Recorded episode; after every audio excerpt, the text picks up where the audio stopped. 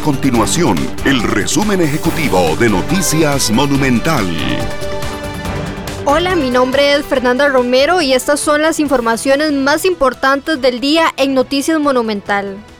A tres días de volver a salir del país, esta vez de rumbo a Corea, el presidente de la República, Carlos Alvarado, realiza actividades cerradas, sin acceso a la prensa. Esto a pesar del escándalo generado por las pruebas de factores asociados incluidas en las pruebas FARO.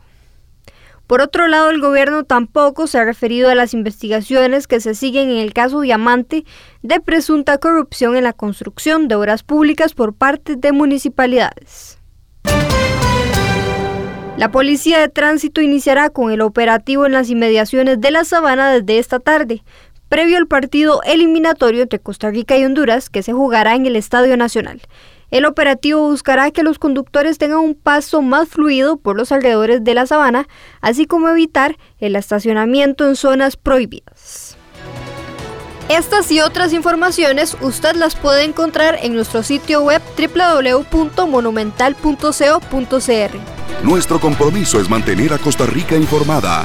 Esto fue el resumen ejecutivo de Noticias Monumental.